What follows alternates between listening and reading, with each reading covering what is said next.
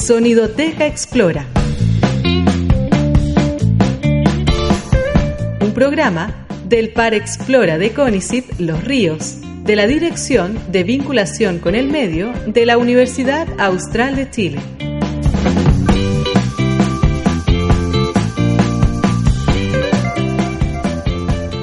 Hongos, El reino fungi. el reino fungi, no son plantas. No, sí, pero no son plantas. Lo primero, no son plantas. Ese era todo el programa, gracias. No. Eso, muchas gracias. Gracias por escuchar. Eh, este fin de semana, como les decía al principio, fue la FungiFest. Un saludo a Robert, ahí a todo el equipo de producción de Mutantes y a Fundación Fungi, que también es parte de, de esta gran celebración del Reino Fungi, que se hizo en la Carpa de la Ciencia. Con Star, había Ujú. cosas muy bonitas. Aquí tengo un sticker que me compré ese día. Está muy bonito. Y entre todo eso también habían talleres, había habían tatuajes incluso. Tatuaje de hongo. Ta- Así, de hongo. verdad, no temporales. No, no, no, de verdad. Ah. No, no como de fiesta Disney. Y eh, entre todo eso estuvimos conversando con eh, Viviana Salazar. Eso me contaste. Está Sí. muy interesante la conversación. Ella trabaja con hongos, ¿cierto? Exacto, ella trabaja con hongos desde la Universidad de Concepción y eh, actualmente está realizando una investigación en hongos comestibles y por ahí hongos eh, em, que se pueden usar en tratamientos medicinales. Conversamos con ella, esto fue lo que conversamos el día sábado pasado y eh, lo escuchamos aquí en Sonidoteca Explora. Bueno, Viviana, cuéntame un poquito de lo más básico, ¿qué son los hongos? Porque siempre está la confusión de mucha gente. Yo lo confieso de un principio, así como muy, hace mucho tiempo pensaba que igual que eran plantas, pero no son plantas. Cuéntame qué, qué son los hongos. Bueno, los hongos son organismos totalmente distintos a las plantas, principalmente porque eh, no tienen tejidos verdaderos en su estructura, sino que presentan unas hifas, un micelio, que es un tejido un poco más blando y que no es tan resistente como el de las plantas. Pertenecen en primer lugar igual a otro reino, el reino fungi, de acuerdo a las características macro y microscópicas que presentan, y eh, se reproducen por medio igual de esporas, al contrario de las plantas que lo hacen a través de semillas. ¿Cómo- ¿Cómo eso de las esporas? ¿Son como, no sé, semillas miniaturas? ¿Cómo- ¿Qué son, vendrían siendo esas esporas? Ya. Haciendo una analogía, ¿Hay una analogía bien abierta? una como analogía bien abierta, las esporas vienen siendo en los hongos lo que es la semilla de las plantas. En, en términos de que es una estructura que le permite al hongo reproducirse bajo ciertas condiciones ambientales predominantes, por ejemplo, humedad relativa alta, eh, lluvias, eh, ciertas temperaturas, entonces en ese sentido se parecen, pero realmente es una estructura distinta a la semilla porque la semilla uno ve que es un- una estructura dura, ¿verdad? Que uno puede observar a simple vista, en cambio las esporas uno no las puede observar a simple vista y son estructuras muy frágiles en algunos casos, entonces de- en eso se diferencian. Y, y, bueno, siempre, y como somos del sur, acá sabemos que hay una, una época en que salen los hongos, en que está más húmedo, en que hay, no sé, temperatura un poquito más baja. ¿Qué, ¿Cuáles son los requerimientos, por así decirlo, que necesitan los hongos para, no sé si se puede decir, florecer o crecer en, en los bosques de acá del sur? Bueno, cuando un hongo eh, va a crecer o a desarrollarse en un ecosistema se llama fructificación. ¿Cuándo van a- Fructificación porque es un fruto. No, pero es un término que se le da al, cuando el hongo comienza ya a crecer, a mostrar una estructura visible que son las setas en, en el bosque. Porque el micelio del hongo, el hongo en sí, siempre está creciendo bajo tierra, pero solo cuando se dan las condiciones adecuadas fructifica. Es el término que se le ha dado. El ¿ya? micelio que vendría siendo. El micelio vendría siendo una red de células, de hifas, que son células alargadas que conforman los hongos. Y estas hifas están entrelazadas formando una verdadera red, como una telaraña. Y ese es el hongo verdadero que está debajo de la tierra. Y como tú dices, cuando se dan ciertas condiciones adecuadas, como de temperatura, una temperatura adecuada, mucha lluvia, mucha humedad relativa, es cuando los hongos logran fructificar.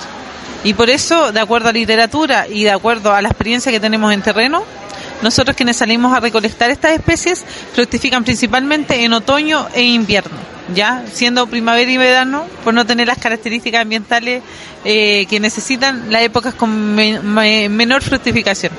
Viviana Salazar, eh, investigadora Universidad de Concepción, Sí. ¿sí? Eh, y eh, nos estás contando un poquito de cómo básicamente se reproducen, cómo crecen estos, estos hongos, pero tú estás investigando temas de, eh, de, de hongos comestibles, que igual lo, hay que decirlo, el, el, la- el fin de semana que tuvimos esta feria y donde estamos grabando esto, eh, habían cocina muy rica con hongo y tenemos mucha experiencia con recetas de hongo. ¿Qué hace que un hongo sea comestible frente a otro que no? ¿Cómo, cómo uno hace la diferencia y, y también cómo uno puede identificar quizás un hongo que, les- que uno está viendo si es comestible o no? Bueno, principalmente basado en la experiencia, es decir, en cómo nuestros ancestros o las generaciones anteriores fueron describiendo hongos que son comestibles, probándolos y utilizándolos en su diario vivir y cómo los fueron eh, describiendo en términos morfológicos, de forma de que se sabe, no se conocen sus colores, su forma característica, etcétera. O sea que alguien lo tuvo que pasar súper mal entre medio de eso. Claro, tuvo que pasarlo muy mal, como te digo, tal vez porque ha adquirido esto a través de la experiencia, el conocimiento sobre los hongos. ¿Te fijas? No es algo que yo diga, este hongo tiene un color muy llamativo, es tóxico, y este hongo tiene un color más leve, sutil, me lo puedo comer.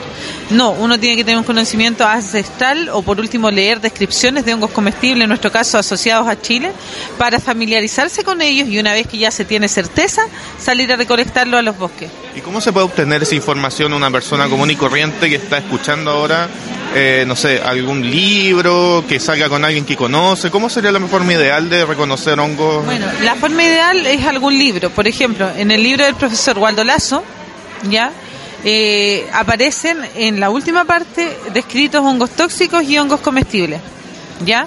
Entonces ahí ya se tiene una referencia de cómo se ven estos hongos y qué características tienen para salirlos a buscar. ¿Ya? Obviamente la microscopía es importante, pero igual los hongos, en general hongos comestibles, son fáciles de distinguir teniendo eh, un buen ojo y sabiendo cuáles son las especies descritas como comestibles. También, por ejemplo, en micófilos y eh, el profesor Gex Palmer junto conmigo desarrollamos un póster que está disponible en nuestra página web para descargar que se llama Hongos comestibles de los bosques de Chile. ¿Cuál es la página? Eh, www.micófilos.cl.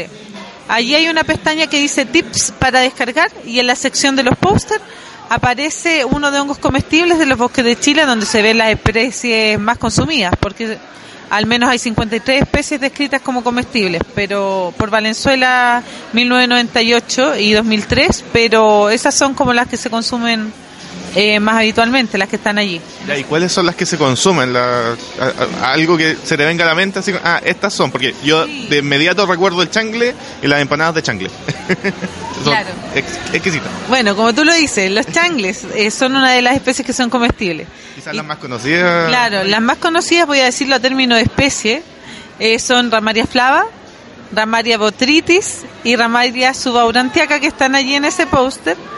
Y eh, esas son las tres especies de changle descritas como comestibles, porque igual hay changles tóxicos que si bien no te van a provocar la muerte, sí te van a hacer pasar un mal momento en el baño y una mala digestión. Ahí es, bueno, no sé, no sé, bueno, uno puede salir a recolectarlos, pero también, no sé, uno lo encuentra en las ferias, acá en Valdivia, en la feria fluvial. Es bueno también eh, reconocerlos en la feria o uno ya está seguro en la feria que tiene un hongo que es comestible. De acuerdo a lo que he observado, uno está seguro en la feria de que es un hongo comestible, ya porque ellos igual se fijan en que siempre lo han recolectado, en el sabor, etcétera. Por ejemplo, si tú recolectas un changle y tiene un sabor agrio, puede ser Ramaria chilensis, variedad, eh, o sea, Ramaria flácida, variedad chilensis. Ese es amargo. O si encuentras otra especie de color gris, no hay ningún changle eh, comestible descrito con ese color. Entonces ahí hay, hay que poner ojo. Hay que estar atento en el changle gris, eh, ese no. Claro. ¿Qué, qué otro podemos encontrar por ahí y, eh, de que, que has hecho también parte de tu investigación? De, de, de otros hongos comestibles. Bueno, está Boletus loyo, el loyo. El hoyo que es famosísimo y Es famosísimo gigantesco. y Claro, y es gigantesco y endémico de Chile, al igual que las especies de boletus que tenemos nativas. Tenemos también el boletus loyita, que es el hermano chico del loyo, la loyita. Una pregunta así como bien, bien eh, casera. Yo nunca he comido. Ya. Tú no sé si lo has consumido. ¿Cómo es, así como culinariamente, como gastronómicamente? ¿Cómo, cómo es el sabor o la textura? A mí me parece atractivo, en primer lugar porque uno le saca el pie y deja el pilio, que es lo que se consume, el sombrero, ¿ya? Es Y lo, es lo que uno ve en, la callampita, digamos, la parte de arriba. principalmente porque el pie es muy duro, así que hay gente que lo cocina, pero en mi caso yo prefiero desecharlo. Y el sombrero es lo que se consume, entonces uno le saca la cutícula que tiene de color rojo encima y Como un, un- perdón, para la gente que se está imaginando Como esto, piel. como una piel. como la piel roja que tiene. Entonces tú se la sacas y te encargas de cortar en trocitos eh, lo- el resto del sombrero que vendría siendo como una esponjita. Y eso tú lo puedes preparar en guisos y en otras preparaciones como en escabeche y a mi gusto es bueno, es viscoso, es suave el sabor y presenta aceites propios. Entonces eso le da un sabor mucho más rico. ¿No es necesario echarle un poquito de aceite igual? O sea, si tú quieres puedes echarle, pero ya tiene como un aceite propio, entonces lo que uno hace es agregar un poco de sal y tal vez un poquito de agua para que no se pegue y preparar un guiso, que de hecho yo tengo la receta de mi papá. ¿Te fijas? Y bueno, así en términos sencillos, igual en una cocina de estas salamandras comunes, tú puedes consumirlo directamente ahí asándolo, poniendo el sombrero al revés y echándole sal y comiéndolo, con- comiéndotelo con una cuchara y dejando la, la piel. Ahí es- eso ya es casi una, un- una cosa que se va a perder de un poco con esto de la contaminación de la leña, que no se puede tener salamandra o, o cocina claro, leña. eso puede que se puede ir esa tradición. eso. Claro, y se hace principalmente con los loyos más chiquititos, porque con los grandes es como demasiado Es como, grande el es como para la olla nomás. Claro, otras especies que tenemos comestibles son, por ejemplo, la lengua de vaca, Lengua de vaca, ese es el que sale en la... pistulina antártica. el- el- perdón, me acordé, ese es como uno que es como unas terracitas que hay, ¿o no? Sí, sale generalmente de un individuo, una terraza de color rojo que parece una verdadera lengua de vaca, incluso al tacto. Y esa especie igual es comestible, la puedes hacer a la parrilla principalmente. Para la gente que es vegana siempre le digo que es como un bistec, pero no tiene carne, así que es bastante rico. ¿Y eh, qué otras especies? Las macrolepiotas. Macrolepiota. Macrolepiota. le Ese tiene un nombre parasol. común, ¿o no? En, en Europa le dicen parasol, pero en Chile tiene otro nombre común que no es muy agradable. No se puede decir en radio. o sea, se podría decir ahí, no sé si lo Sí, lo- nos da permiso, a ver, voy a mirar, es una grabación, así que no estoy mirando. Que, dilo nomás. Meado de caballo. Meado de caballo. Porque es una especie que crece como un paraguas blanco y tiene como escama, entonces parecen verdaderas gotas de agua. Y así le llaman en el campo, por lo menos allá en Curanilamo. O sea, ese que parece, hay que decirlo, meado de caballo, ¿cómo, cómo a alguien se le ocurrió comerlo igual? Porque tú decías al principio que al, como por, casi por eh, eh, eh, prueba y error se descubrieron todos estos hongos comestibles, o- se descubrió que eran comestibles, y alguien vio eso tan, comillas, feo, Claro. y lo probó. Claro, por ejemplo, en el campo, mi papá dice que él siempre salía a recolectar con su abuelo, que en mi caso es mi bisabuelo. Entonces él le iba transmitiendo esta enseñanza y él le preguntaba, ¿cómo sabe? Es que mi abuelo me enseñó. Entonces al final es como que viene de familia. Bueno, viene en familia, puede- perdón, y eh, se va pasando de generación en generación, pero también ahora está muy... Se está perdiendo. eh, perdiendo, pero ahora entra a la academia mucho. Lo que estás haciendo tú. Claro, exactamente. Sí, ¿Qué, qué otra especie tenemos por ahí? Bueno, están los digüeñes que salen como súper específicos. son ya especies primaverales en general y que son comestibles, principalmente el digüeñe común, que es Citaria espinosa, el yao yao, que es Citaria arioti, y la pinata, que es Citaria verteroi. Esos son todos como estas naranjitas, como casi pensando en una mandarina. Claro, no? pensando en una mandarina, tal vez la forma sí. La forma, claro. Pero en general son eh, de un color anaranjado, a veces un poco blanquecino, eh, y presentan una forma esférica. En el caso de la pinatra, que es una de las especies más grandes que hay en Chile y a nivel mundial, eh, tenemos la forma de un riñón alargado. ¿Ya?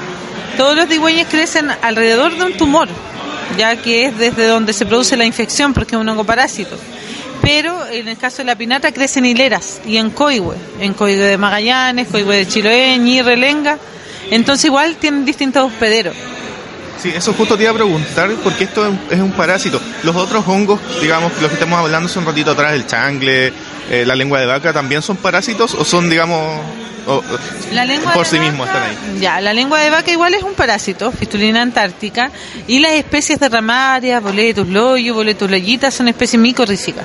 Esto quiere decir que están asociadas a las raíces de los árboles, donde el árbol le comparte nutrientes y el hongo le ayuda a captar más humedad y minerales desde el suelo. Es una asociación simbiótica. ¿Ya? Que, se ayudan mutuamente. Claro, se ayudan mutuamente. ¿Te fijas? Y ahora el, el parasol, que es la especie que yo te decía con el nombre extraño, macrolepiota, esos ya son hongos saprótrofos. Esto quiere decir que crecen donde hay material orgánico suficiente que degradar y se alimentan de este material para crecer. No están asociados a las raíces ni tampoco son parásitos. Bueno, dentro de tu investigación también estaba leyendo que estabas buscando alguna, al- al- algún hongo o alguna eh, sustancia que tenga de estos hongos que tenga usos medicinales. ¿Has, has encontrado algo? No sé si puedes hablar un poquito de eso. Eh, en general, en los hongos están descritas distintas propiedades medicinales, eh, naturalmente en algunos hongos, como por ejemplo el champiñón ostra, Pleurotus ostiatus, eh, disminuyen los niveles de glucosa en la sangre, entonces es muy bueno para las personas que son diabéticas. Perdón, ¿Es el mismo que se encuentra en el supermercado siempre de repente ahí con la bandejita? crece naturalmente, ya sea, no sé, en árboles en Notofagu, y lo viste en Araucaria hace una semana. Así que crece de forma natural y tiene propiedades medicinales. Ya, por ejemplo, igual el Boletus loyo está haciendo un, un estudio, eh, Gex Palfner de la Universidad de Concepción, que fue mi tutor en mi pregrado, y eh, tiene propiedades eh, antibacterianas, por ejemplo. ¿Te fijas? Y en mi caso estoy investigando actualmente en mi tesis de magíster el tema de las citarias, de los digüeñes, donde hemos estado analizando las tres especies más consumidas en Chile, que son las que te mencioné, y eh, hemos encontrado en una de esas citarias eh, un efecto eh, inmunomodulador. ¿Esto qué quiere decir? Se ha encontrado de que esta especie presenta cierto efecto contra ciertas células cancerígenas, líneas celulares. ¿Ya? Se hizo experimento con células eh, de cáncer de mama, de colon y con cáncer, eh, leucemia, cáncer a la sangre. Y es una de estas especies que no puedo revelar todavía. Por supuesto, está- siempre hay, hay información que no se puede. Claro, eh, mostró un efecto en detener el crecimiento del avance de estas líneas celulares eh, contra leucemia. ¿Ya? Interesante eso para seguir investigando. Sé, hay- es complicada esta pregunta, pero ¿hay alguna fecha que podamos saber esas publicaciones? Mira, Para el otro año ya. yo creo que tal vez en el segundo semestre, porque tengo que defender ahora mi tesis primero y una vez que la haya defendido, yo creo que vamos Ahí a se- publicar. se va a la salir revista. Una publicación, claro. Eh, lo único es que va a salir en una revista probablemente extranjera, pero yo voy a tratar de tener alguna nota o algo donde se pueda hablar en español. Para que también lo podamos conversar en el programa, sería Sí, súper interesante sí. ver qué, qué, qué sale de tu investigación. Claro, sí sería interesante, muy interesante. Pero como te digo, tienen estas propiedades medicinales y en cuanto a hongos que crecen y no son comestibles, pero tienen uso medicinal, está Trametes versicolor o los trametes en general, que tienen algunas policaracturonasas que igual ayudan a combatir el cáncer. Ya, y esas orejas de palo que uno ve prácticamente en cualquier bosque botadas que uno no le da ningún uso, en Asia las utilizan contra el cáncer, las toman en infusión con agua hervida, qué sé yo. De, de Chile se van para allá probablemente exportadas. Claro, no lo sé, no creo. Como que no se les da el uso que, que debería dársele. Pero como te digo, hay harto potencial medicinal en las especies chilenas, algunas poco estudiadas, así que hay que seguir investigando.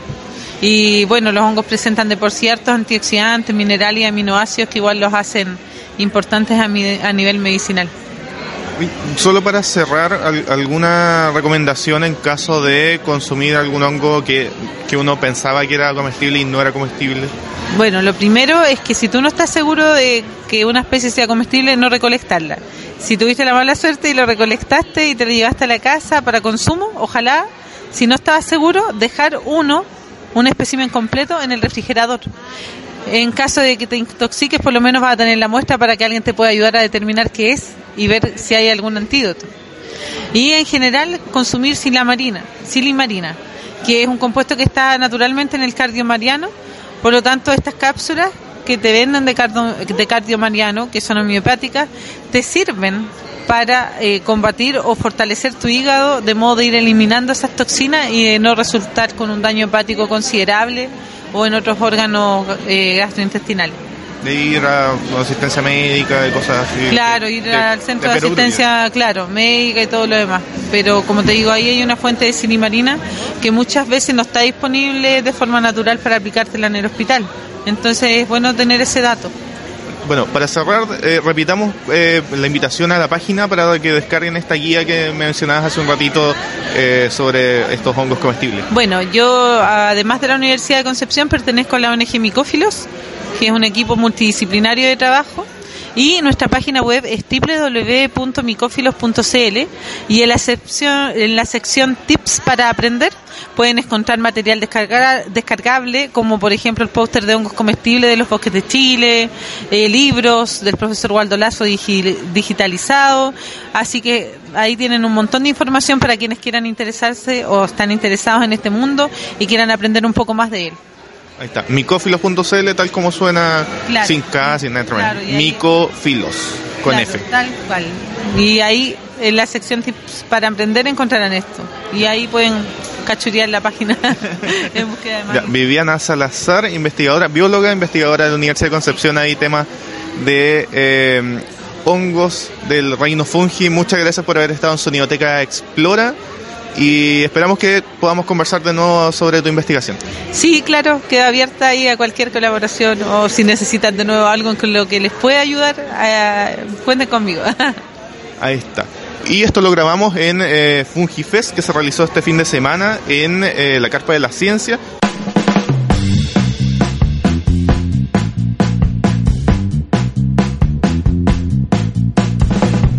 Esto fue Sonidoteca Explora, un programa del Par Explora de Conicet Los Ríos.